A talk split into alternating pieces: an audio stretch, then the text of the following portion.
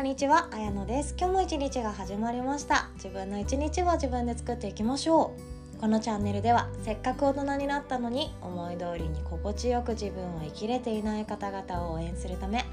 ヨガやマインドフルネスコーチ手相カウンセラー繊細さんのためのビジネスサポーターでもあるあやのがウェルビーにヘルシーに生きるヒントを一つ一つお届けしております。今日はですねあなたの世界は何平方メートルっていうお話です。もう結論からお伝えしますね。あなたの世界は何平方メートルかっていうこと自分で決めていませんかっていうことなんですよ。自分で自分の世界の大きさを決めていませんかっていうことなんですね。私はですね昔は決めていました。あとは自分のその世界の広さとかだけじゃなくって自分の世界ってこうだよね。私の人生ってこうだよね。私は特別じゃないんだよね。平凡な人生なんだよねっていうのも自分で決めていたりとか自分の一日の中の活動範囲とか活動スケジュールとか中身っていうものも私は特別じゃないから無理なんだよね。そうだよね。そうだよねっていうふうに自分で決めつけていたなっていうことがあったんですね。その決めつけをやめてからすごく生き方とかが楽になって心地よくなったなとか型にはまったビジネスではなくて自分の等身大でやりたいことをやっていくそれが一番面白いって思えた頃すごく楽しかったんですよね。ビジネスっていうものも生きるっていうこともすごく心地よくて楽しくなっていきましたで今日のタイトル「あなたの世界は何平方メートル?」っていうのをにしようかなって決めたきっかけはですね図書館のおかげなんですよね。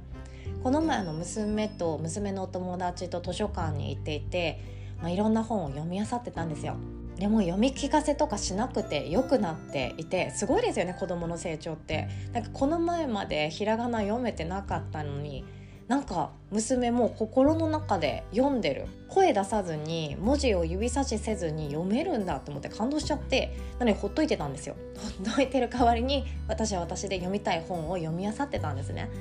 その時に出会った本が「2平方メートルの世界で」っていう2021年に発売されている本でこれ手に取ったことがある方もいらっしゃるんじゃないかなって思ったんですよ。2平方メートルの世界でっていう。これ2平方メートルって何かっていうと横幅1メートル縦の長さ2メートルの病院のベッドの面積を表しています。2平方メートルっていうもの。とある女の子、まあ、小学3年生の、まあ、本当に実在する女の子が自分の実体験を書いた作文がえっと、ノンフィクション文学賞っていうものを取ってで絵本作家さんと一緒にこの絵本を作ったっていうような流れになっているんですけどめっちゃ泣けます。絵本で泣くの久しぶりだなと思うくらいめっちゃ泣けます。でさらりとこの本がどんな話かっていうのをお伝えしますね。札幌で暮らす小学3年生の女の子がいます。で生まれた時から脳の病気を持っていて入退院を繰り返してたんですね。で入院するとベッドの中で生活するわけなんですよ。危ないから外には行けないよねとか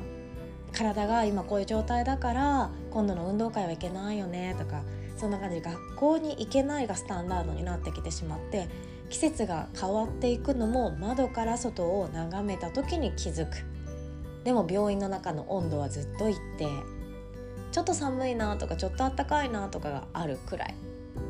で自分の活動範囲っていうのはトイレに行くを除くとこの横幅1メートル縦の長さが2メートルの2平方メートルの面積の中でずっと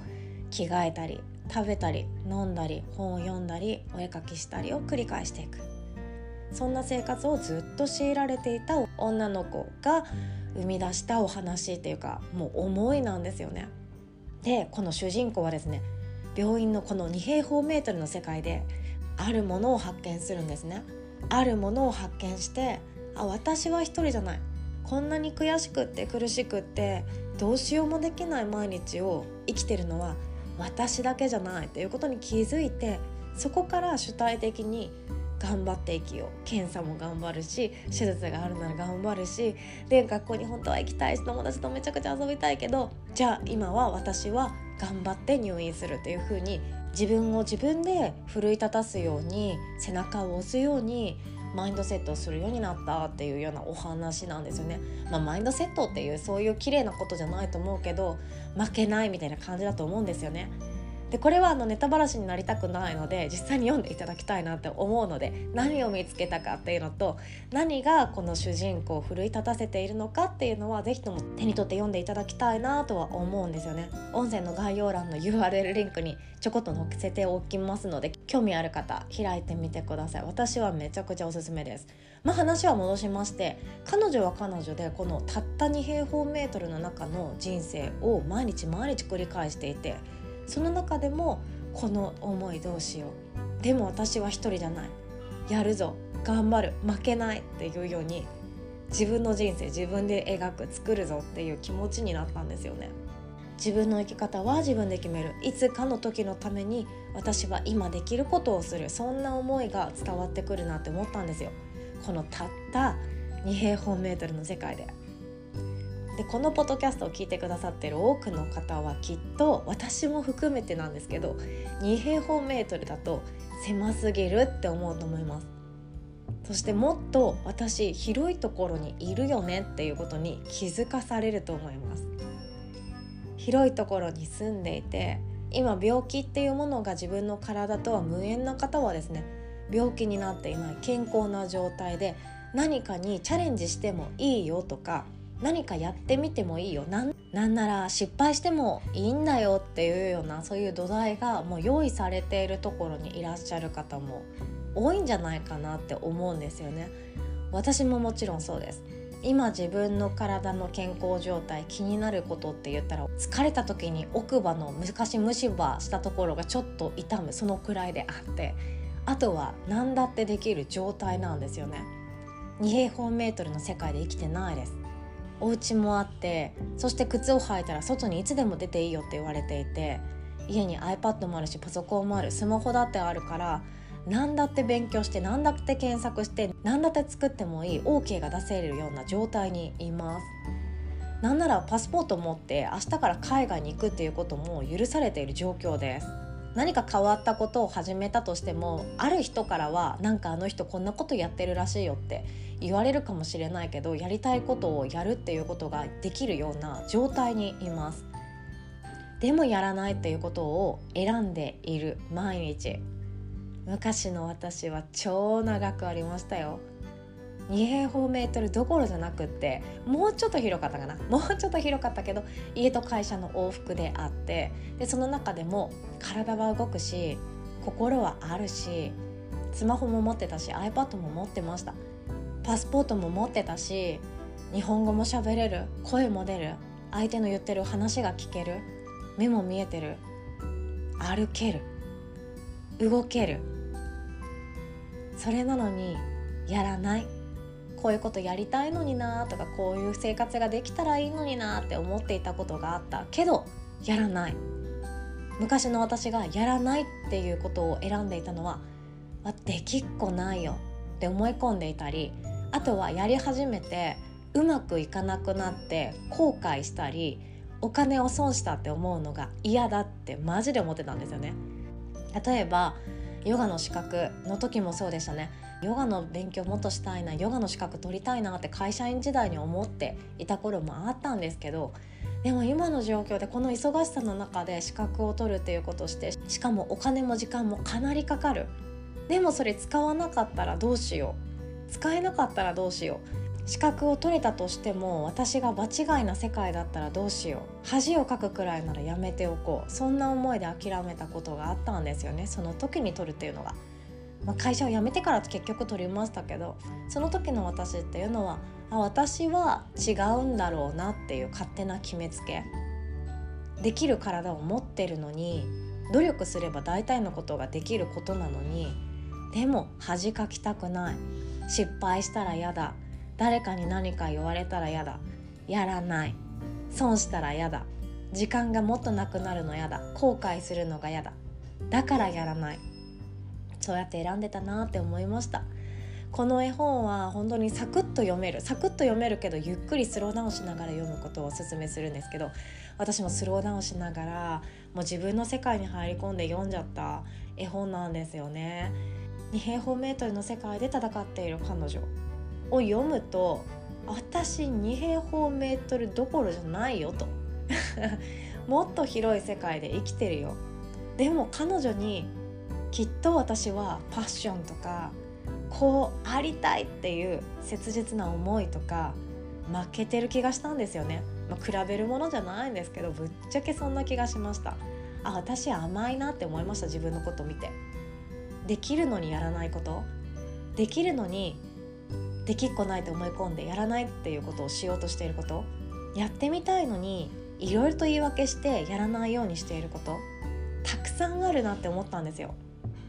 例えば苦手な人がいる。その人と本当はもうちょっと心地よい関係を作ってみたい。でも傷つくのが怖いから自分から歩み寄るのはやめておこう。であったり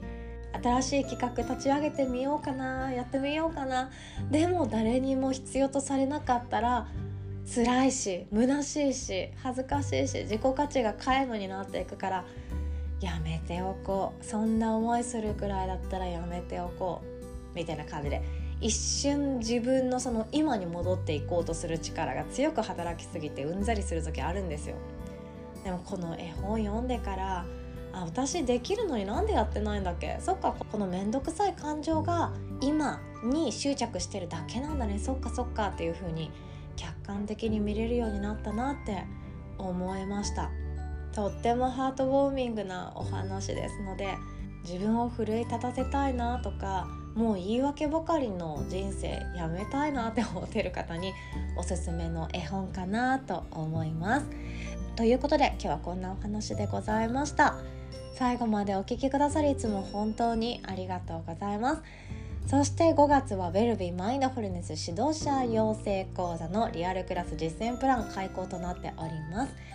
毎週木曜日の朝9時30分スタートコースと毎週日曜日の朝7時スタートコースの2つをご用意させていただいております。